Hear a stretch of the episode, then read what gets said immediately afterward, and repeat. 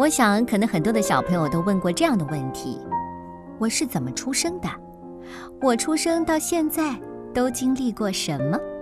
其实，每一个宝贝出生和成长的过程，以及在过程当中带给爸爸妈妈的喜悦，是一样一样的。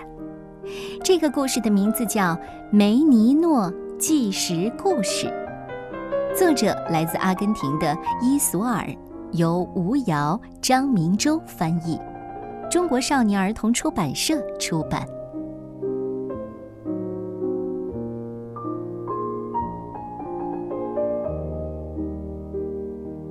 房子很安静，小区静悄悄，小猫咪已睡着，大人们各自忙，日子就这么过。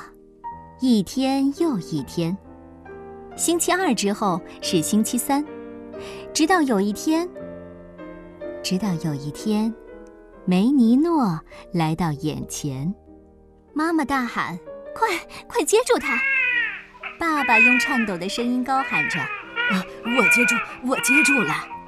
哦，看呐，这是一个外星人。梅尼诺光溜溜，哭着喊着来报道。像是要大家都注意他。他醒了吗？哦，好，让我们看看他。是的，大家确实都注意到了他。这可是一件大事。他从哪里来？之前他又在哪里？他和我们长得像吗？梅尼诺刚经过长途跋涉，需要好好的睡一觉。给他腾个地方太容易了，因为他真的好小好小呢。出发的时候，梅尼诺知道这段漫长旅途的目的地是在哪里吗？又或者他来到这个房子仅仅是机缘巧合？看来这个地球上的新来客还不大清楚如何使用地球上的语言。他的眼睛还看不太清楚，就连呼吸也是刚刚才学会的。好主人一定会帮助他。哦，为什么他动起来像是在空中游泳呢？他还在梦里吗？幸运的是，他带着一个强有力的汽笛，要什么都可以用它来传达。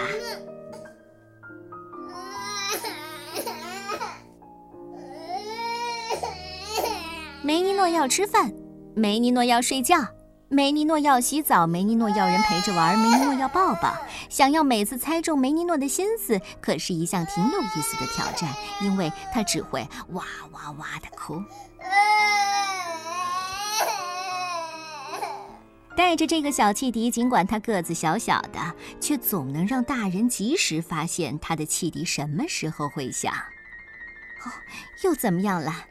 哦，我的宝贝儿啊，梅尼诺很容易饿，要常常吃东西。他会启动嘴巴里一个神奇的泵，拼命地吸呀吸呀。对了，他偏爱奶水，当然是妈妈的奶水。梅尼诺脑袋上的高处有两扇小窗户，打开它们就可以看到外面的世界。休息的时候，他会放下小窗帘儿，这时候就只能看见里面的世界了。无论什么原因，只要是梅尼诺不开心，他的小窗户就会生出咸咸的液体来。看看小窗户被洗过，会不会好一点呢？在梅尼诺的小窗户和泵之间，还有两个小洞洞，洞洞里面是长长的隧道，一直通到它的里面。空气快速的在隧道里进进出出，速度和飞奔的小兔子一样快。梅尼诺经常会自己检查检查这两个小洞，一定要确保它们随时开着门，因为他会抠鼻屎。因为梅尼诺对呼吸这件事还是很上心的。在他的脑袋两侧，我们还可以看到两个可爱的小东西，形状很像是贝壳。这个东西是把手吗？哦，不不不不不，这可是高级声纳设备，通过它可以接收到声音。叮铃叮铃，你好，你好。每当梅尼诺吃奶吃到心满意足的时候，他就会打个饱嗝，那声音听上去就像是小青蛙在呱呱叫一样。但是有时候呢，吃下去的奶会像是被什么东西挡住了似的，引起呕吐。不幸的是，你永远也琢磨不透这两套系统是怎样交替工作的。哦，天哪，又吐了！有人来看梅尼诺了，那是谁呢？是臭臭仙子，他会帮助梅尼诺把肚子里面的垃圾和废气都赶走。臭臭仙子是个隐形人，不过他每次光顾的时候都会留下让人难忘的气味儿。每个小梅尼诺都会启动身上的小喷泉来清理自己。这个小喷泉的样子不太一样，有的是小洞洞形状，它藏在一个漂亮的褶皱里；有的是小管子形状，好像一个大垫子上插着一个小吸管儿。要是还有更粗糙一点的垃圾，所有的小梅尼诺，嗯，都有一个相同的机关：两个可爱的圆滚滚的肉嘟嘟的泡泡，坐下去时像是小枕头一样。在这两个泡泡中间又有一个圆洞洞。梅尼诺身上的每一个部件都是很有用的。小梅尼诺就像是一盏灯，总是把半夜点亮。一次、两次、三次，为了防止黑夜把颜色都偷走了，梅尼诺总是把他的小闹钟提前设置好。另外，梅尼诺的关节组合很好，正面、背面、侧面、趴着，嗯，他有两面，不过他会把自己弯曲成各种形状。梅尼诺的身上还有很多小小的圆柱体。它们有的长，有的短，这些东西被称为手指和脚趾，它们可是很有用的。不过，首先梅尼诺得学会怎么控制它们，这可不是一件容易的事情。毕竟这些东西有二十个呢，梅尼诺得慢慢的琢磨每个指头的用途是什么。小梅尼诺一直在努力。梅尼诺很神秘。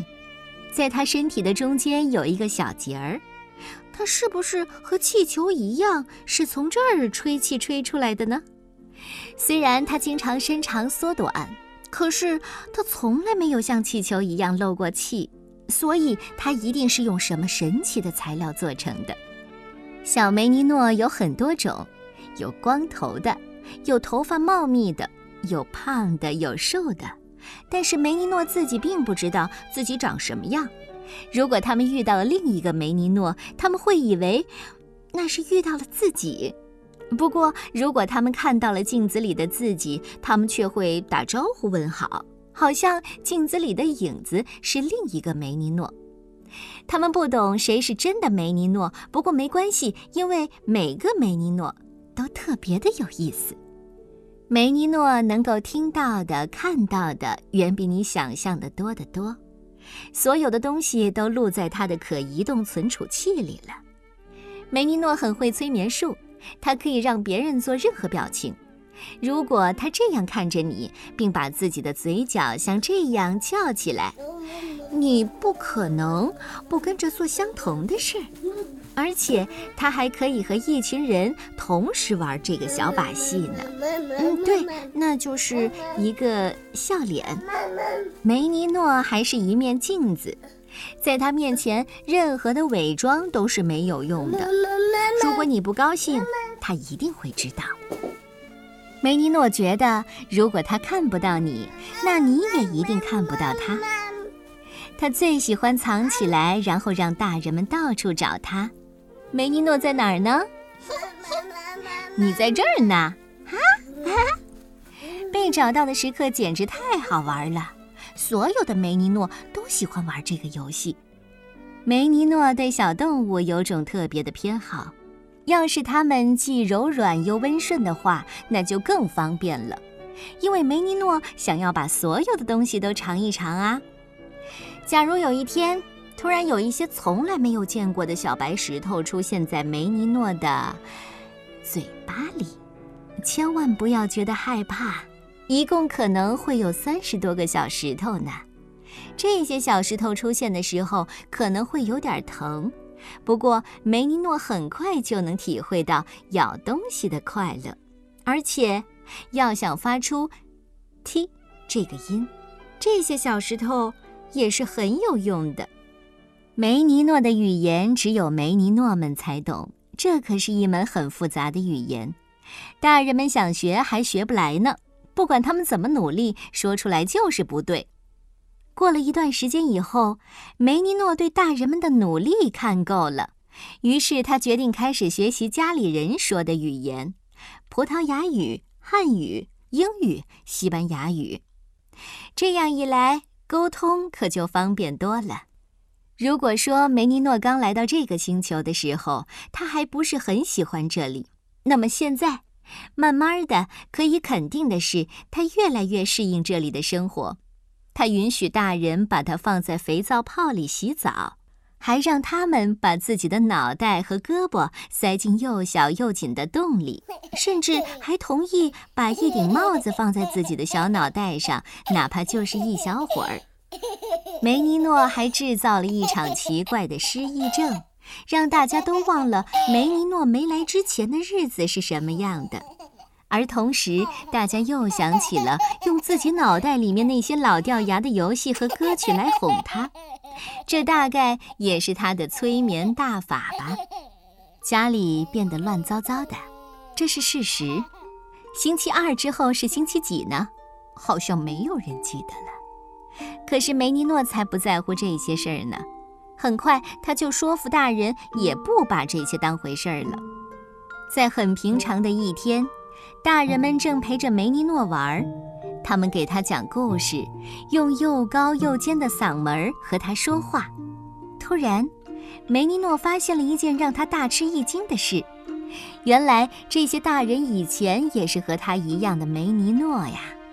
于是，梅尼诺感受到了家的温暖，他下定决心以后就生活在这里。